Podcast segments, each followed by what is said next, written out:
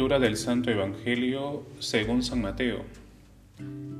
En aquel tiempo, al llegar a la región de Cesarea de Filipo, Jesús preguntó a sus discípulos, ¿Quién dice la gente que es el Hijo del Hombre?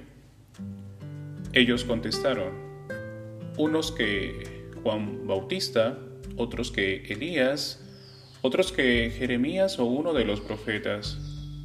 Él les preguntó, ¿Y vosotros, quién decís que soy yo? Simón Pedro tomó la palabra y dijo, Tú eres el Mesías, el Hijo de Dios vivo.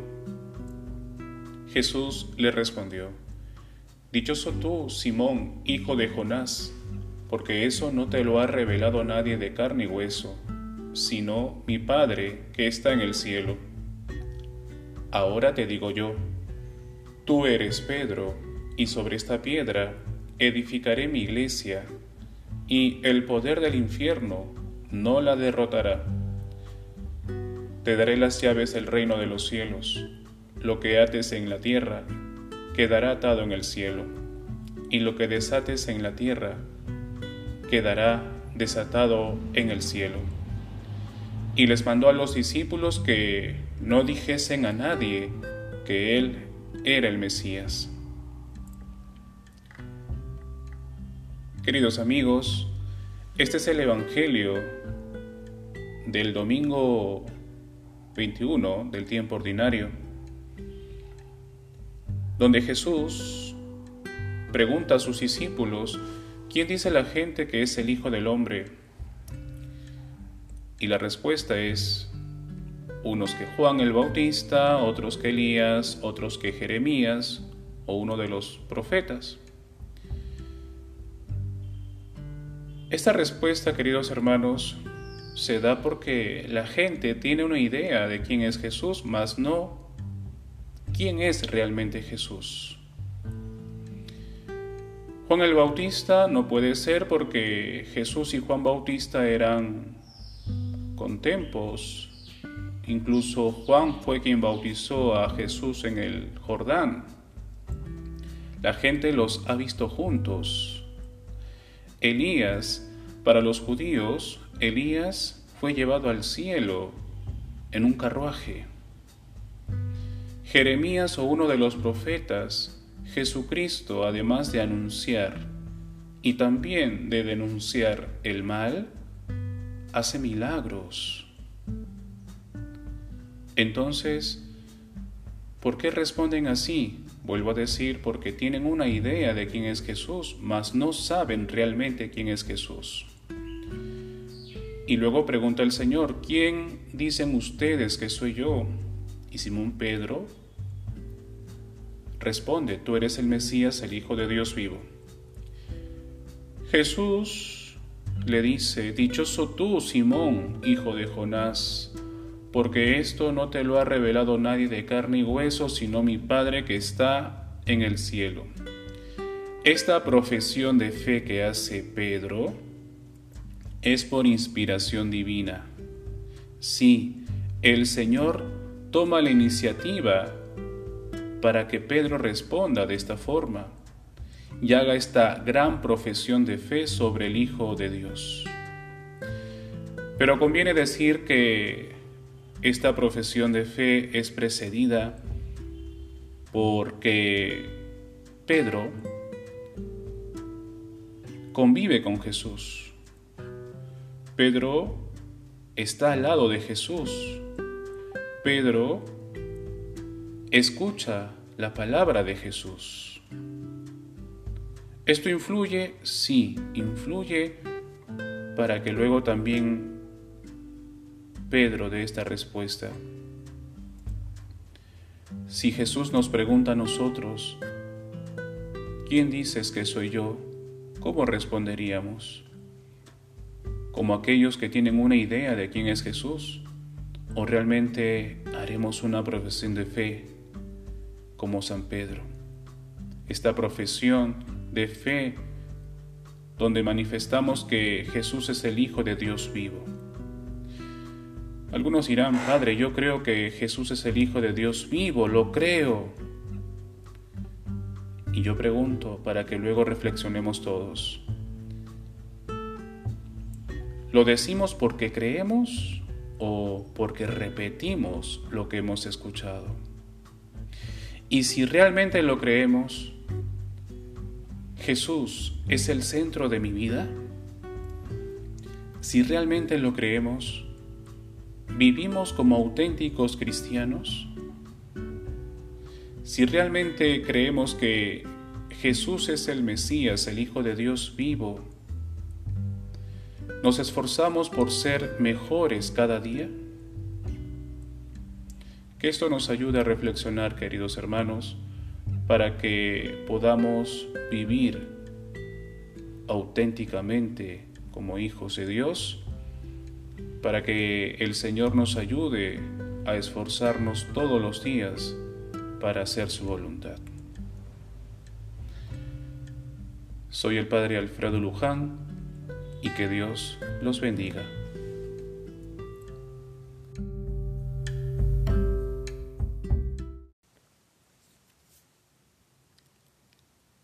Lectura del Santo Evangelio según San Mateo. En aquel tiempo se adelantó Pedro y preguntó a Jesús, Señor, si mi hermano me ofende, ¿cuántas veces le tengo que perdonar? ¿Hasta siete veces? Jesús le contesta, No te digo hasta siete veces, sino hasta setenta veces siete. Y a propósito de esto, el reino de los cielos se parece a un rey que quiso ajustar las cuentas con sus empleados. Al empezar a ajustarlas, le presentaron uno que debía diez mil talentos. Como no tenía con qué pagar, el Señor mandó que lo vendieran a él con su mujer y sus hijos y todas sus posesiones y que pagara así. El empleado, arrojándose a sus pies, le suplicaba diciendo, Ten paciencia conmigo y te lo pagaré todo. El Señor tuvo lástima de aquel empleado y lo dejó marchar, perdonándole la deuda. Pero al salir, el empleado aquel encontró a uno de sus compañeros que le debía cien denarios, y agarrándolo, lo estrangulaba diciendo, Págame lo que me debes. El compañero, arrojándose a sus pies, le rogaba diciendo, Ten paciencia conmigo y te lo pagaré. Pero él se negó y fue y lo metió en la cárcel hasta que pagara lo que debía. Sus compañeros, al ver lo ocurrido, quedaron consternados y fueron a contarle a su señor todo lo sucedido. Entonces el señor lo llamó y le dijo, Siervo malvado, toda aquella deuda te la perdoné porque me lo pediste. ¿No debías tú también tener compasión de tu compañero como yo tuve compasión de ti? Y el Señor, indignado, lo entregó a los verdugos hasta que pagara toda la deuda. Lo mismo hará con ustedes mi Padre del cielo, si cada cual no perdona de corazón a su hermano. Queridos hermanos, en este vigésimo cuarto domingo de tiempo ordinario, el Evangelio de Cristo nos habla del perdón. Pedro pregunta que cuántas veces debo perdonar al que me ofende. ¿Hasta siete veces? Y este número o cantidad es para el lenguaje bíblico realmente mucho. Pero Jesús quiere más de nosotros y nos exige por eso. La respuesta del Señor no es solamente siete, sino hasta setenta veces siete, es decir, siempre. Dios nos pide perdonar no a veces, sino siempre. No perdonar algunas ofensas, sino todas las ofensas. Y para que entendamos mejor, nos grafica el hecho con una parábola. Una parábola que muestra a un rey que ajusta cuentas con sus empleados y le presentan a uno que le debe bastante, diez mil talentos. Este empleado no tiene cómo pagar y la forma de costear la deuda es vendiéndolo a él, a su familia, junto con sus posesiones. Es duro, sí, pero es la forma de reparar la deuda. Aquel hombre suplica y el rey siente compasión por él. ¿Qué significa tener compasión? ¿Qué significa la palabra compasión? Queridos hermanos, compasión viene del latín compasio, que se puede traducir como sufrir con o sufrir juntos. El rey tiene los mismos sentimientos que el súbdito y lo perdona. Sufre con él. Así Dios nos perdona siempre porque sufre junto a nosotros. Dios está con nosotros. La actitud de este hombre, que es perdonado por el rey, debería ser igual.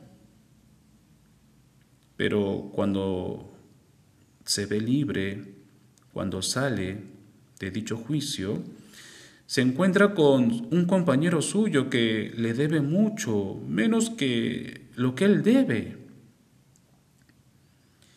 ¿Qué hace él? Lo mete en la cárcel.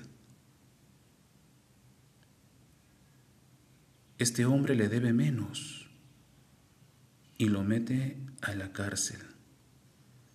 ¿Por qué? ¿Cuál es la razón? ¿Por qué este hombre no actúa como su Señor, como el Rey? Porque lamentablemente no es compasivo con su compañero, no sufre junto con él. Queridos hermanos, si nos preguntamos por qué no somos capaces de perdonar las ofensas que nos hacen, la respuesta es porque no somos compasivos porque no sufrimos junto con el prójimo. Pidámosle al Señor que nos haga compasivos y misericordiosos, como Él es compasivo y misericordioso con nosotros. Soy el Padre Alfredo Luján y que Dios los bendiga.